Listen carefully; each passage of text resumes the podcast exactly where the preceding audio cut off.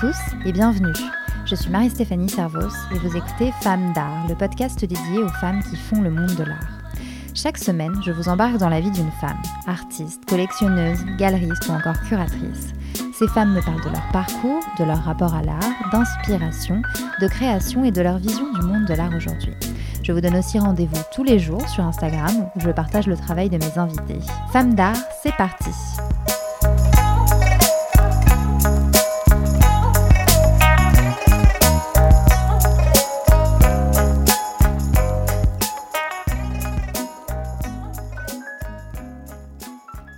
Vous êtes de plus en plus nombreux et nombreuses à écouter Femmes d'art et je vous en remercie. J'ai un immense plaisir à accueillir vos retours après chaque épisode. Si vous voulez soutenir le podcast, n'hésitez pas à le partager, à lui mettre un commentaire et 5 étoiles sur votre plateforme d'écoute préférée, car c'est grâce à votre soutien que le podcast continue de toucher autant de curieux et de curieuses de l'art. Et surtout, vos petits mots me motivent chaque jour à continuer. Cette semaine, je vous emmène à la rencontre d'une artiste qui me touche tout particulièrement. Agnès Turnauer. Agnès est peintre et plasticienne. Elle évolue entre la peinture, le collage, la sculpture et ses œuvres alternent abstraction et figuration. Elle s'inspire beaucoup des mots, dont chacun a une importance particulière pour elle. Elle explore aussi l'histoire de l'art et y questionne la place des femmes.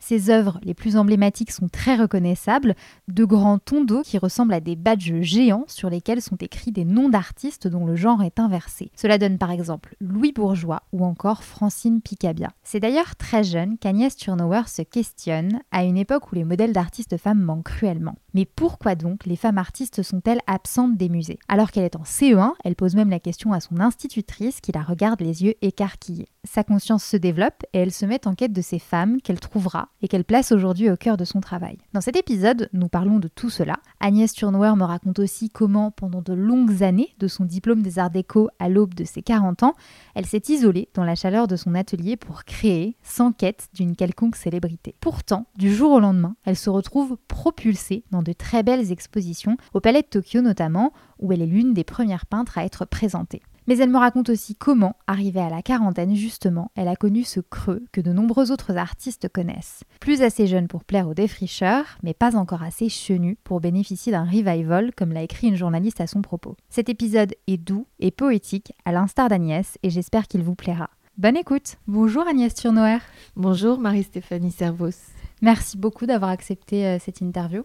Merci de m'avoir invitée. Je suis euh, ravie de vous recevoir euh, dans Femmes d'Art. Agnès, vous êtes artiste peintre, plasticienne.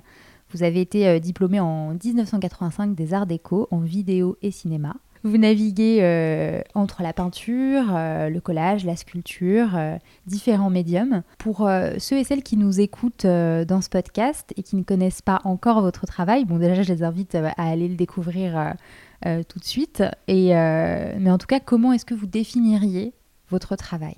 Alors, euh, en fait, c'est un travail très classique de, peinture et la peinture, très souvent, quand on regarde nos, grands maîtres et nos grandes maîtresses, on voit que les peintres se sont très souvent adonnés à la sculpture aussi. Donc, il y a, une évidence à un moment donné euh, que le, le, travail en deux dimensions euh, euh, donne accès à, une recherche en trois dimensions. Donc c'est exactement ce qui s'est passé pour moi. Je suis tombée dans la peinture enfant, vraiment comme Obélix. Et, et euh, je j'en suis jamais sortie et j'en sortirai jamais. Et pour ce qui est de répondre plus précisément à votre question sur le sujet de mon travail, ça tourne autour de la question euh, de la plasticité du langage, comment la peinture euh, nous délivre, nous donne, nous, nous offre des univers de sens qu'on va venir arpenter avec le regard évidemment la sculpture avec le corps. Enfin, il y, a un certain nombre de séries qui ont toutes en commun euh, cette question euh, euh, du langage qui passe parfois par de l'écriture à proprement parler, mais pas forcément. Alors vous dites que vous êtes tombé dans la peinture quand vous étiez enfant, comme Obélix. Moi, je voulais savoir à quand remonte justement votre intérêt pour l'art, même si vous nous avez donné un petit indice. Alors Obélix, je n'ai pas du tout en commun sa corpulence, mais, mais effectivement cette immersion, en tout cas, dans le médium peinture, euh, elle remonte vraiment euh, bah, c'est un lieu commun de parler de vocation précoce, mais là, on ne peut pas dire autrement, parce que j'ai vraiment beaucoup peint quand j'avais 3, 4 et 5 ans euh, à la maternelle, c'est-à-dire quotidiennement, avec une expérience très sérieuse, parce que les enfants sont très sérieux quand ils font quelque chose. Et donc, j'ai des souvenirs très précis de, de, conversations avec la peinture, avec l'espace de la feuille, euh, sa dimension, son échelle, les questions de représentation, de transparence, de premier plan, de second plan. Euh, des trucs très sophistiqués en fait, mais, parce que j'étais vraiment très très euh, intensément investie dans, cette question. L'institutrice euh, qui était là m'a, dans cette école de quartier tout à fait classique m'avait mis à disposition des pots de peinture des pinceaux et des feuilles à volonté. Je crois qu'il y a eu une espèce d'appel d'air intense euh, qui a correspondu avec un besoin sûrement d'un dialogue qui, qui peut-être me manquait par ailleurs. Et je me suis lancée dans cette grande conversation ininterrompue avec la peinture. Donc je pense aussi, parce que je l'ai vécu après en enseignant, euh, que la, la proposition, euh, quand on donne comme ça, on ouvre un espace avec des, moyens, qu'on offre des matériaux à quelqu'un, parfois il y a un répondant immense qui s'installe. En tout cas, je crois que, indépendamment du contexte, il y a eu cette espèce de, voilà d'engagement euh, qui s'est produit à ce moment-là. Et est-ce que vous vous souvenez de la première fois où vous avez commencé à aller dans les musées J'ai pas de souvenir précis. Je crois que j'ai un autre souvenir qui occulte ça, qui est, qui est une enfance particulière avec un frère qui à l'époque euh, ne parlait pas.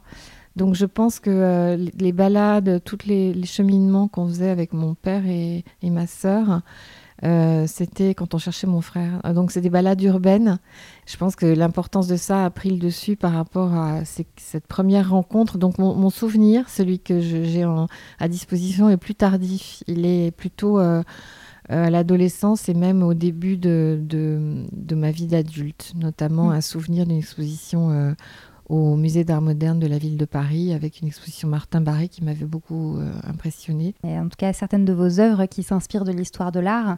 Tout à fait. Euh, euh, et, justement, c'est quoi du coup votre, votre rapport avec l'histoire de l'art? Alors, c'est un rapport particulier parce que quand on pense histoire de l'art, on pense passé. Et pour moi, elle n'a rien de passé.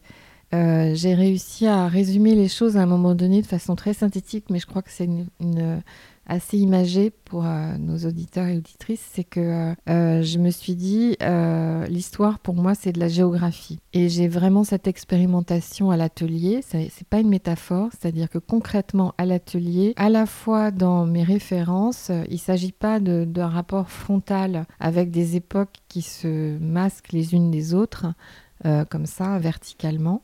Euh, il s'agit d'un rapport horizontal euh, avec l'histoire qui est une géographie à l'intérieur de laquelle on peut déambuler et aller selon son, son, envie dans une direction ou une autre sans qu'elles soient exclusives les unes des autres. Donc j'ai toujours eu, surtout en tant qu'autodidacte, une conversation avec les peintres et les artistes qui m'intéressaient, qui était une conversation, ça ne veut pas dire qu'il n'y avait pas de déférence à leur égard, mais de proximité intense. C'est comme si je parlais avec quelqu'un. Donc, euh, en fait, euh, comme dans toute l'histoire, on va dire au sens linéaire, beaucoup d'artistes ont toujours euh, dialogué avec les, artistes qui les précédaient. C'est essentiel pour moi. mais c'est un dialogue qui, est, qui est constant et qui, qui imprime aussi ma façon de travailler à l'atelier parce que euh, le sol de l'atelier est une géographie et mes séries, elles existent ensemble les unes avec les autres euh, hors de la linéarité. C'est-à-dire qu'une série ne vient pas remplacer une autre. Euh, elle ne se termine pas pour laisser la place à une autre. Elle continue de vivre et du coup là aussi il n'y a pas de linéarité. en tout cas, il me semble que assez tôt, vous vous êtes aperçu justement en allant dans les musées euh, que sur les cartels, il y avait euh, très peu, voire pas du tout, de femmes euh, artistes, de noms de femmes. Voilà, alors pour revenir, c'est drôle parce que vous m'aidez à, réaliser que c'est peut-être ça qui a pris le pas sur qui je voyais. Quand je vous dis que j'ai pas de souvenir d'artiste en particulier, peut-être cette, cette quête qui est tout à fait naturelle, hein, c'est pas une reconstitution du tout. Je pense que les enfants ont besoin de modèles d'identification. Et moi, à mon âge avancé, je peux vous garantir qu'il y, y, a 50 ans, c'était crucial pour une petite fille de se dire, voilà, je veux être peintre, mais euh, quand je vais dans les musées, euh, je ne vois jamais de nom d'artiste mm. femme.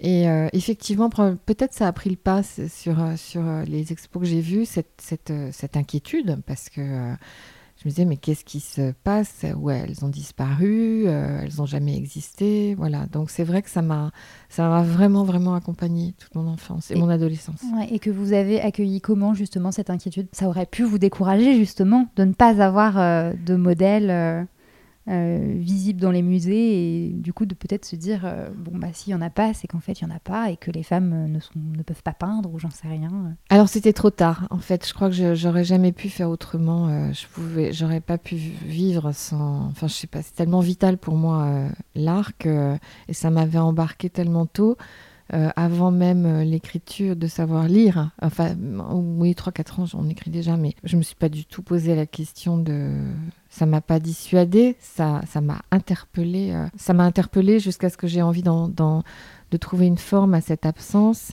d'en témoigner, de pouvoir euh, faire une passation à des générations plus jeunes, surtout au moment où c'était en train d'évoluer. Mais vous savez, ça évolue, mais je viens de recevoir un catalogue d'un collègue à moi, artiste, hier, et franchement, j'ai lu ce catalogue, il y a un très long texte de six pages, il n'y a aucune référence à aucune artiste femme. C'est pas que j'ai cherché à ce qu'il y en ait, mais ça, je me suis dit en 2021, aujourd'hui, et de la part de l'autrice et de la part du peintre, pouvoir sortir un livre où il y a 30 noms d'artistes, tous plus, voilà, et qu'il n'y en ait pas, c'est, pour moi, c'est, perturbant. Et justement, euh, c'est quelque chose que vous avez, euh, au fur et à mesure, en fait, intégré à votre travail, dans cette question-là de la représentation euh, des femmes artistes, notamment, je pense à, votre série Portrait grandeur nature. c'est quoi la jeunesse de cette série? Est-ce que vous pourriez nous, nous décrire déjà, en fait, c'est des... Oui, alors. Noms de, d'artistes féminisés. Alors, la genèse, c'est. Euh, donc, cette question m'accompagne toute mon enfance, mon adolescence. Adolescente, je parlais à mes. mes je me souviens, j'en parlais à mes copains, euh, me disant Mais qu'est-ce que tu ferais, toi, si ta, ta, ta, femme était peintre Voilà. Et puis bien longtemps après, j'ai eu une œuvre, donc c'était dans les années 2000, mais ça fait quand même 20 ans, euh, j'ai eu une œuvre à faire euh, pour un collège qui s'appelait Simone de Beauvoir, où il fallait travailler sur la place des femmes dans la société. J'ai gagné le, 1%. Et euh, avant de faire l'œuvre que j'ai faite, je m'étais dit, peut-être que, voilà, cette question qui m'a accompagnée, je voyais ces, ces, enfants, cette question de, de comment l'histoire de l'art était représentée, parce qu'entre-temps, j'avais bien compris que bien sûr, il y avait des femmes artistes, mais qu'on ne les avait pas intégrées dans l'histoire officielle. Euh, comment montrer cette absence qui continuait? Parce qu'un de mes souvenirs, comme la Madeleine de Proust, moi, c'était quand même d'avoir demandé à euh, l'institutrice pourquoi il n'y a pas de, femmes dans les musées et qu'elle m'ait regardé avec stupéfaction sans absolument comprendre de quoi je voulais parler. Donc j'avais mesuré cette, euh, cette incapacité à se représenter les choses et donc je me suis dit comment je représente cette absence officielle? Et la première pierre de cet édifice, c'était un grand tableau euh, au crayon euh, sur toile, comme un générique de film, de, un grand format de 2 mètres par 3. Et j'avais fait de, l'histoire de l'art officielle une grille de noms, euh, comme un générique qui défile du 12e au 20e siècle, avec une perspective des noms qui grossissent plus ils arrivent vers nous, en inversant, donc pas seulement en féminisant, en inversant, ce qui fait que les rares exceptions qui confirmaient la règle, comme comme euh, Louise Bourgeois devenait Louis Bourgeois. Enfin, il y avait quelques exceptions. Euh, donc, c'était simplement la dialectique par la négative, on appelle ça en philosophie, c'est-à-dire montrer, pour montrer une chose, montrer son inverse, pour la, pour, voilà, pour la figurer en fait. Et ensuite, on a eu l'idée en 2008, avec mon expo au CCC, de faire ces tons d'eau euh, qui, font, euh, qui sont comme des, alors on dit comme des badges, mais en fait c'est inspiré d'un autoportrait du Parmesan, qui est un peintre italien qui avait fait cet autoportrait euh, sur une demi-sphère en bois. Donc il y avait cette espèce de, de, de d'eau bombé et le nom devenait, le, le, le, le, nom prenait, prend place sur ce, cette forme bombée avec une couleur qui est attribuée à chaque personnage. C'est-à-dire que chaque chaque euh, artiste a une couleur qui lui est attribuée en fonction de, une subjectivation de son œuvre ou de son, sa personnalité. Mhm. Voilà. Pour revenir justement sur ce que vous disiez euh, à l'époque du CE1, justement, vous avez questionné euh, votre, votre maîtresse de l'époque en lui demandant pourquoi est-ce Ouais. qu'il n'y avait pas de femmes artistes euh, reconnues en tout cas. Euh, à partir de là et plus tard, est-ce que vous vous êtes mise à chercher justement ces femmes artistes, à les étudier? Est-ce que euh, vous avez fait les arts déco? Est-ce que vous avez étudié des femmes artistes euh, euh, pendant, pendant votre cursus Oui, alors en fait, je les ai trouvées, elles m'ont sauvée à chaque fois que j'avais. Alors, euh, bon, il faut dire que c'était pas seulement les plasticiennes, comme je, je, je, lis énormément, je suis une lectrice euh, boulimique. Déjà, j'ai remarqué que euh, les femmes en littérature avaient été reconnues beaucoup plus tôt qu'en peinture. Comme si le fait de montrer, c'était pas bien pour une femme, en fait. Donc la question de la lecture, qui est beaucoup plus intime, avait été autorisée plus tôt. Donc, alors, je suis tombée dans, voilà, évidemment, Virginia Woolf, Duras, Emily Dickinson, euh, qui est une poétesse qui m'a accompagnée depuis très longtemps. Donc déjà, ça, elles, elles m'ont sauvée, mais c'était pas des, plasticiennes. Donc effectivement, bien sûr, quand j'ai connaissance de l'œuvre de, de Louise Bourgeois et de Eva Hesse, euh, euh, ça a été fondamental pour moi.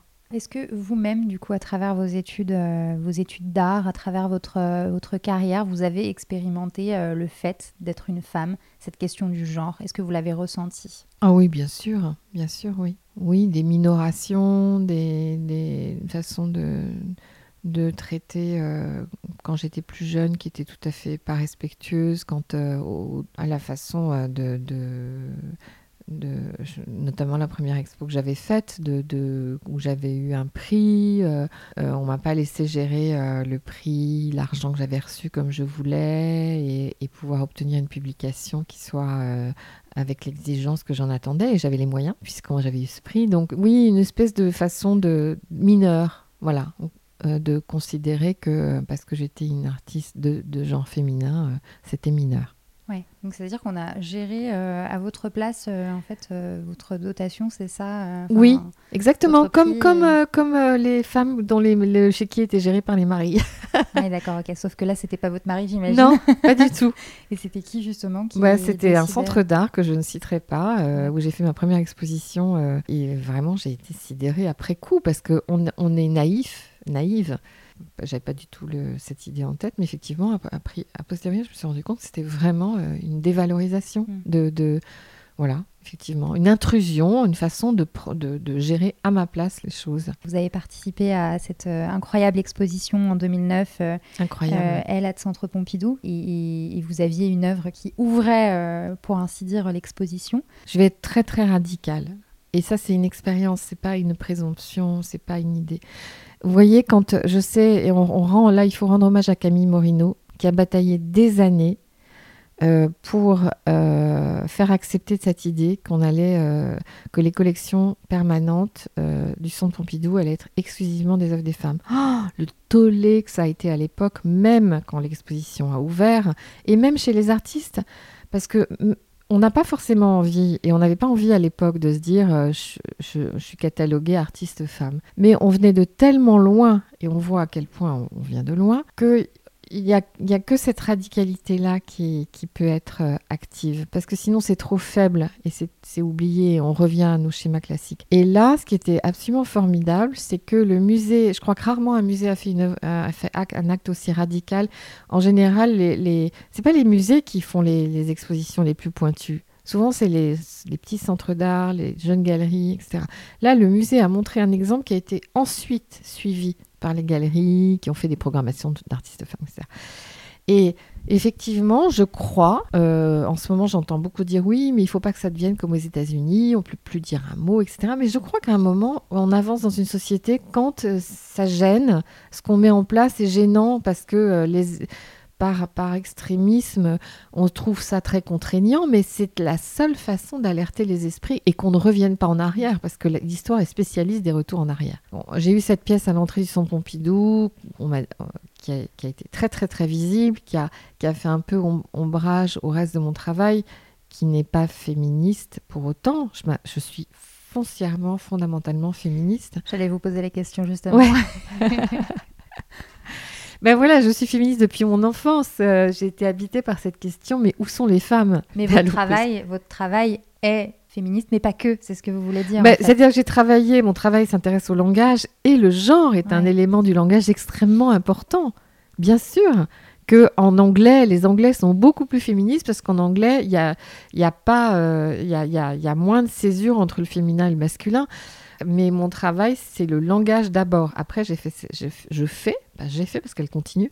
Je fais ce travail sur le, sur le, sur la représentation de l'histoire de l'art, qui est euh, d'abord un travail de représentation et, et, bien sûr un travail féministe. Euh, mais euh, pour moi, le féminisme, c'est le propre de l'être humain. Alors, vous parlez des mots, on va rentrer euh, petit à petit euh, dans, dans, les mots, justement, dans le langage. Et, euh, et moi, j'aimerais bien que, que, vous nous parliez d'une œuvre. Donc, vous êtes inspiré, justement, on parlait de l'histoire de l'art tout à l'heure, de l'Olympia de Manet, de 1863, qui elle-même s'inspire de la Vénus du Titien de 1538. Absolument. Et vous avez repris donc cette, cette, cette, peinture qui, là, en l'occurrence, représente Victorine Meurante, qui était euh, modèle, mais aussi artiste. Ça, on le sait pas. C'est très euh, important. On le sait pas suffisamment, mais elle non. était effectivement artiste peintre. Ouais. Et sur cette peinture, euh, vous avez peint euh, des mots ma louloute, ma meuf, mon boudin, ma biche, ma femme, ma dulcinée. Racontez-nous, qu'est-ce que ça veut dire tout ça? Qu'est-ce que ça raconte? Alors, oui, Manet, il a été très important euh, dans, mon, dans, dans, ma vie. Il est très important. Il a été particulièrement euh, parce que je me suis beaucoup intéressée au fait que pour moi, c'est le premier grand artiste féministe au sens où il a considéré totalement euh, les femmes avec qui il travaillait comme des alter ego ce qui est révolutionnaire. Berthe Morisot, Victorine Meurant, elles étaient peintres.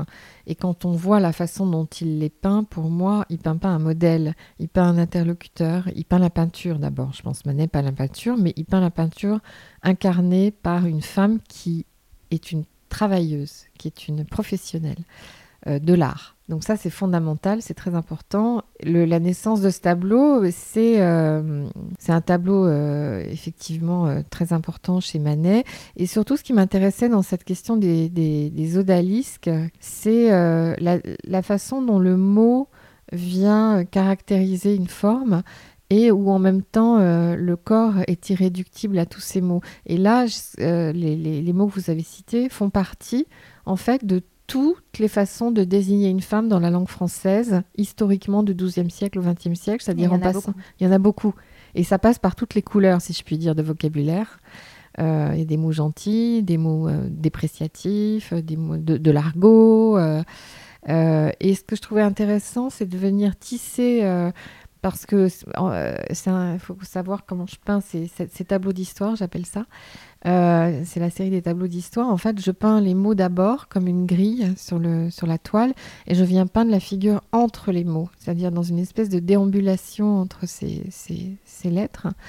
Et c'est aussi une façon de dire que la forme, elle échappe à cette désignation. C'est-à-dire qu'il y a toujours euh, euh, les mots, c'est une façon d'attraper le réel, et le réel, il est toujours en mouvement le réel, ce qu'on essaye de représenter dans la peinture, comme un ciel, par exemple. J'ai aussi fait une série où il y a des ciels, il y a le mot now. Un ciel, ça change tout le temps, mais le, les formes, elles sont toujours en mouvement. On a toujours une façon très subjective de les représenter. Et euh, ça vient en écho avec ce langage qui lui-même est en mouvement, mmh. parce qu'il est en mouvement au travers des, des, des, âges. Donc il y a vraiment ce dialogue entre euh, euh, la peinture, euh, ce que vous représentez à travers cette peinture et, euh, et, les mots. Voilà. Et les deux vont s'entremêler en fait. Voilà. Et cet amour des mots et, et du langage qu'on retrouve absolument partout dans votre travail, comment est-ce qu'il est né Est-ce que pareil, vous êtes tombé dans la soupe quand vous étiez enfant? Oui, c'est un peu ça dans, dans une, la, la, un contexte particulier. Voilà, vous savez, il y a toute une période où on disait il ne faut pas référer l'œuvre à, la, vie de l'artiste, c'est coupé. En fait, moi, je n'y crois pas du tout. D'ailleurs, on voit chez Louise Bourgeois à quel point ça infuse toutes les formes. Mais chez moi, ce qui infuse toutes les formes, c'est euh, la relation avec mon frère, euh, euh, avec qui j'ai un an de différence et qui parlait pas enfant.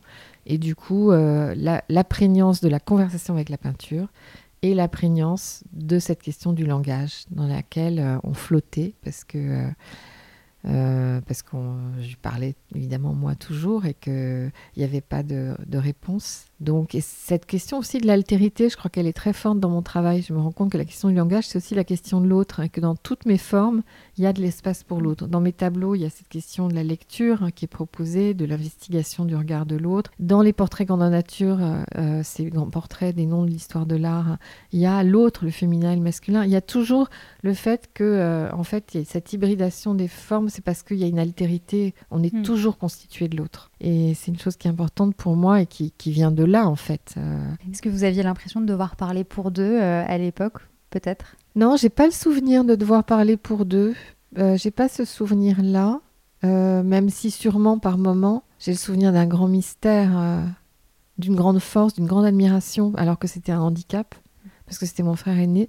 Donc, euh, d'une grande singularité, de me dire euh, comment comment c'est possible, comment ça se passe, et du coup, d'une très grande importance du langage, bien sûr, même en latence. Ce qui fait que ma première série qui, qui existe toujours, qui s'appelle Big Big et Bang Bang, c'est deux formes côte à côte, sans langage, mais le langage est là comme nappe phréatique très forte, parce que c'est ce qui sous-tend tout, en fait, je crois, le mhm. langage pour revenir très rapidement sur, euh, sur les, les, portraits grandeur nature, parce qu'en ce moment, donc, vous avez euh, ces œuvres qui sont présentées euh, au musée de l'Orangerie, mais jusqu'à fin janvier, il me semble, il y avait une exposition à la galerie Michel Rhin, oui. et dans laquelle donc, on a pu découvrir d'autres, enfin de nouvelles œuvres qui sont venues compléter cette série des portraits grandeur nature. Et il y en a un, moi, qui a particulièrement retenu mon attention, c'est Claude Cahin, oui. Euh, parce qu'en fait, euh, Claude Cahin, c'est Claude Cahin dans les deux sens. Ben, bien sûr, c'est pour ça que c'est important. Claude Cahin, mais c'est un nouveau, une nouvelle née de, cette population qui ne cesse de grandir. Pour l'exposition, on en a produit deux, Eugénie Delacroix et Claude Cahin. Et Claude Cahin, c'est très important pour moi parce que euh, dans cette population, il y a bien sûr des, des, des figures ambidextres, j'ai envie de dire, qui sont autant masculines que féminines, et ses prénoms.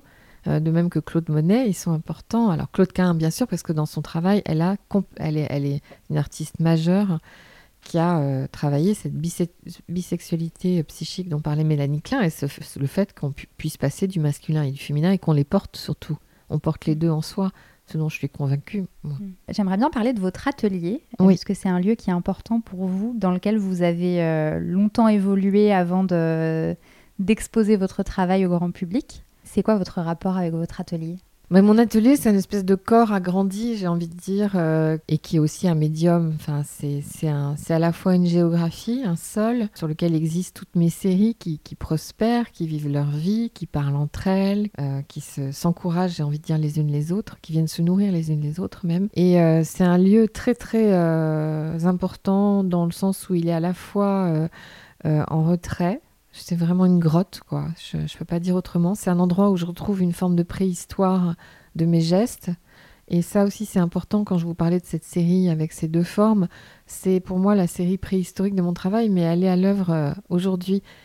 Et c'est aussi une façon de signifier ce rapport à, l'histoire qui est toujours à l'œuvre. C'est-à-dire qu'il y a des gestes qui puissent très en profondeur, très primitifs, qui sont toujours là. Et l'atelier, il, permet cette. Euh, cette coexistence de toutes les temporalités du travail, tout en étant un médium. C'est-à-dire que euh, il est plein des matériaux, plein des séries, plein des choses, et il, travaille en lui-même en fait. C'est un outil, un médium, un lieu, un corps, enfin euh, voilà. Et c'est ce qui me permet d'être. Euh, parfois, je dis dans mes broussailles en fait. Donc, vous voyez la grotte, les broussailles, c'est vraiment un lieu à la fois en retrait du monde, mais qui au contraire, à l'opposé, très à l'écoute comme une éponge. Puis c'est le terreau de tout, mes, tout mon travail en fait. Donc, euh, puis j'écris beaucoup euh, à l'atelier. Euh, voilà, donc c'est, je peux pas, je peux pas vivre sans atelier. Vous écrivez quoi?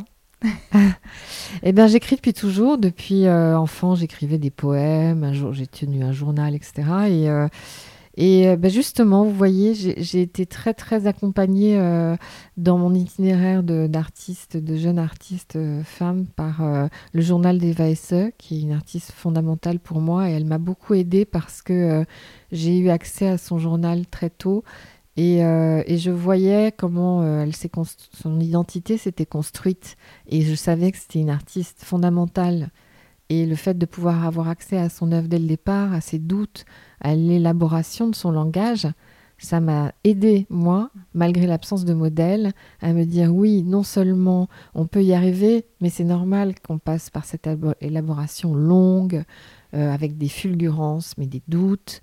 Et les écrits des autres artistes, bien sûr, le journal de la Croix, les Van Gogh, tout ça, mais et puis les écrits de Guston, Philippe Guston est quelqu'un de très important pour moi.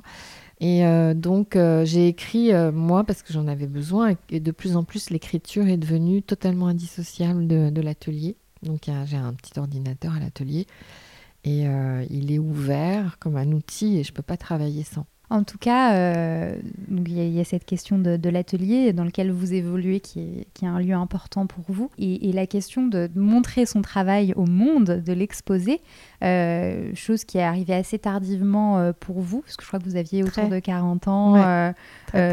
pourquoi avoir attendu aussi longtemps? Parce que j'y pensais pas en fait.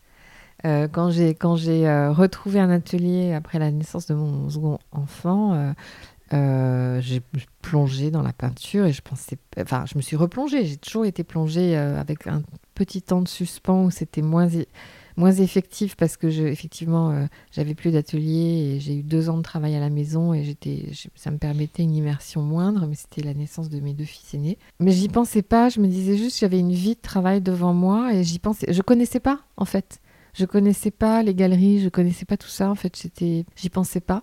Et euh, vraiment, c'est par là, un hasard qu'au bout d'un certain nombre d'années, euh, quelqu'un est venu euh, qui a dit mais il faut faire venir quelqu'un d'autre. j'ai eu contact avec Jean Fournier qui est venu à l'atelier, Guy Boyer à l'époque qui avait fait un prix qui s'appelait Altadis que j'ai eu. ça s'est fait très tard, mais par, parce que j'y pensais pas. Ça paraît fou, mais c'est vrai. J'y pensais pas. Vous étiez concentré sur votre travail. J'étais complètement immergée dans le travail. Ce qui fait qu'effectivement, un jour, c'est un des très jolis souvenirs de, mon itinéraire, c'est que grâce à ce petit livre que du prix Altadis que j'avais eu, euh, le téléphone a sonné et j'ai eu quelqu'un qui a vociféré à l'autre bout du fil. C'était l'époque des téléphones filaires en disant mais c'est pas possible, vous êtes introuvable. Je dis mais attends fou, mais euh, est-ce que je peux venir voir votre atelier? Et euh, c'était un très grand collectionneur. Et il est arrivé, il m'a dit Mais qu'est-ce que vous faites là? Mais pourquoi vous n'avez pas de galerie Voilà. C'est comme ça que j'ai rencontré Guylaine Husneau, qui a été euh, qui est une femme extraordinaire et qui a été euh, ma première galerie euh, effectivement quasiment 40 ans avec le palais de Tokyo en même temps. Oui, parce que en fait c'est ça, vous avez commencé tardivement, mais vous avez commencé sur les chapeaux de roue en fait. Parce qu'en 2003 vous avez eu cette exposition au palais de Tokyo. Oui. Et j'imagine que ça a dû être une transition peut-être un petit peu entre guillemets brutale de voir tout ce monde débarquer et votre travail montré au, au, grand public. Comment vous l'avez vécu? Oh, j'étais ahurie, je dois dire.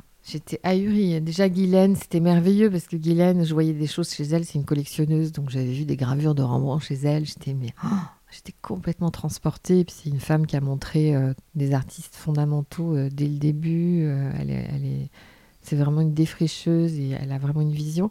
Puis le palais, c'était incroyable parce que effectivement, Jérôme Sens, Nicolas Bourriot, euh, Anna Hiddleston. Euh, enfin, ils sont tous venus euh, et, ça a été un parachutage, je ne peux pas dire autrement, mais, mais, mais, formidable parce que parce que c'était une ambiance géniale. J'ai adoré, adoré ce palais tellement collégial et avec une énergie folle, une ouverture, un côté Ouais, ouais, de, de, de, think tank, quoi. Tout était ouvert, on réfléchissait, et puis une, beaucoup d'énergie. Et je crois que, et puis j'ai été très heureuse parce que j'ai eu le sentiment, je leur j'ai apporté une, pierre au moulin, parce qu'à l'époque on a dit quoi, de la peinture au Palais de Tokyo, c'était dingue, c'était fou, c'était fou. Alors que l'exposition a eu un énorme succès, euh, il y a eu un, un nom, euh, une fréquentation. Euh, énorme et, bah, c'était super en fait voilà ça a été formidable votre vie a changé après? Oui, ma vie a changé quand j'ai rencontré Guylaine Snow parce que je me suis mis à vivre de mon travail.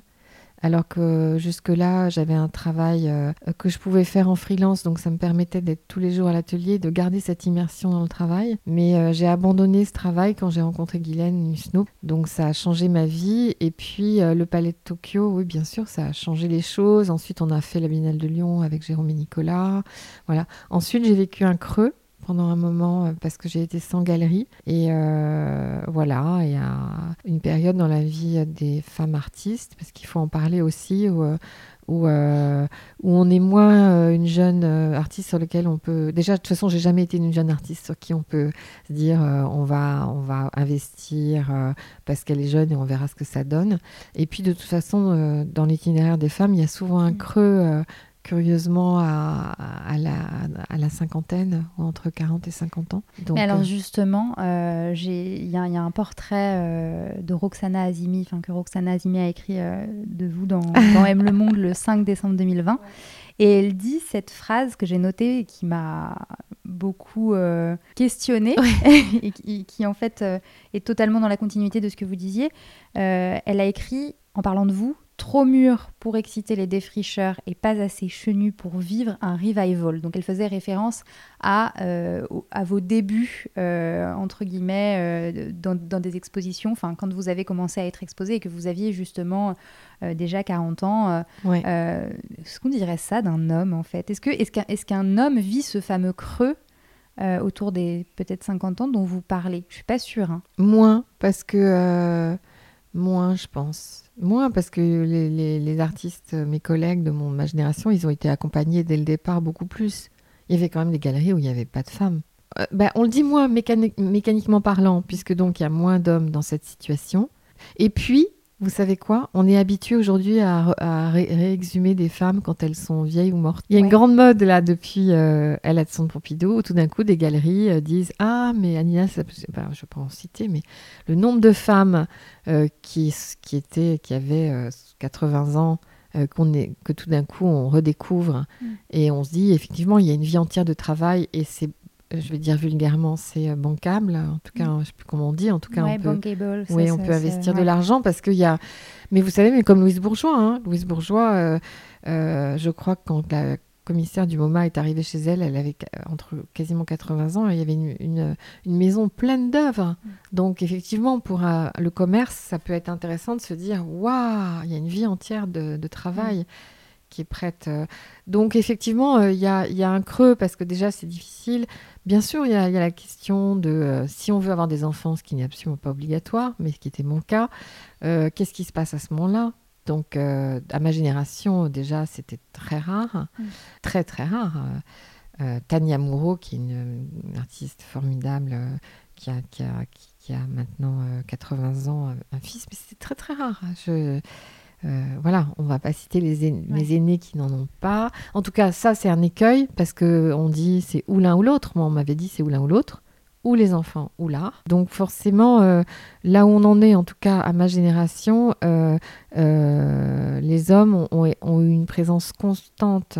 Donc si les femmes l'ont perdu ou n'en ont pas eu, c'est beaucoup plus difficile de se remettre en selle. Euh, et euh, effectivement, à un âge où euh, on peut considérer que le travail a une certaine valeur parce qu'il y a tout ce parcours qui a, été fait, et effectivement, malheureusement, souvent, il faut que les femmes attendent beaucoup plus tard pour, pour être réexhumées. J'espère qu'on sort de cette temporalité. Quel est votre, votre avis, justement, votre regard sur la situation actuelle? Est-ce que les choses, pour vous, elles ont considérablement évolué? Est-ce qu'il reste encore du chemin à parcourir ou... Est-ce qu'on est sur la bonne voie en tout cas?